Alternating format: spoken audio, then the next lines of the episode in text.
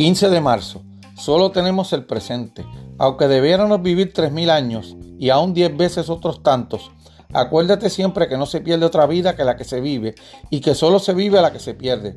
Así, la más larga vida y la más corta vienen a reducirse a lo mismo. El momento presente que se vive es igual para todos. El que se pierde lo es también. Y este que se pierde llega a parecernos indivisible. Y es que no se pierde el pasado ni el futuro pues lo que no poseemos, ¿cómo podría arrebatársenos? Marco Aurelio. Hoy date cuenta con cuánta frecuencia buscas más. Esto es, quieres que el pasado sea mejor de lo que fue, diferente, mejor, aún vigente, etc. O quieres que el futuro suceda tal como esperas, sin siquiera pensar cómo podría afectar a los demás. Cuando lo hacemos, estamos descuidando el momento presente. ¿Qué es esto tan desagradecido?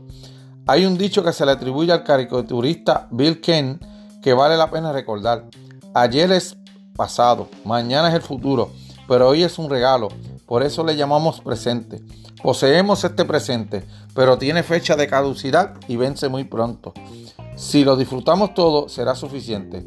Puede durar toda una vida.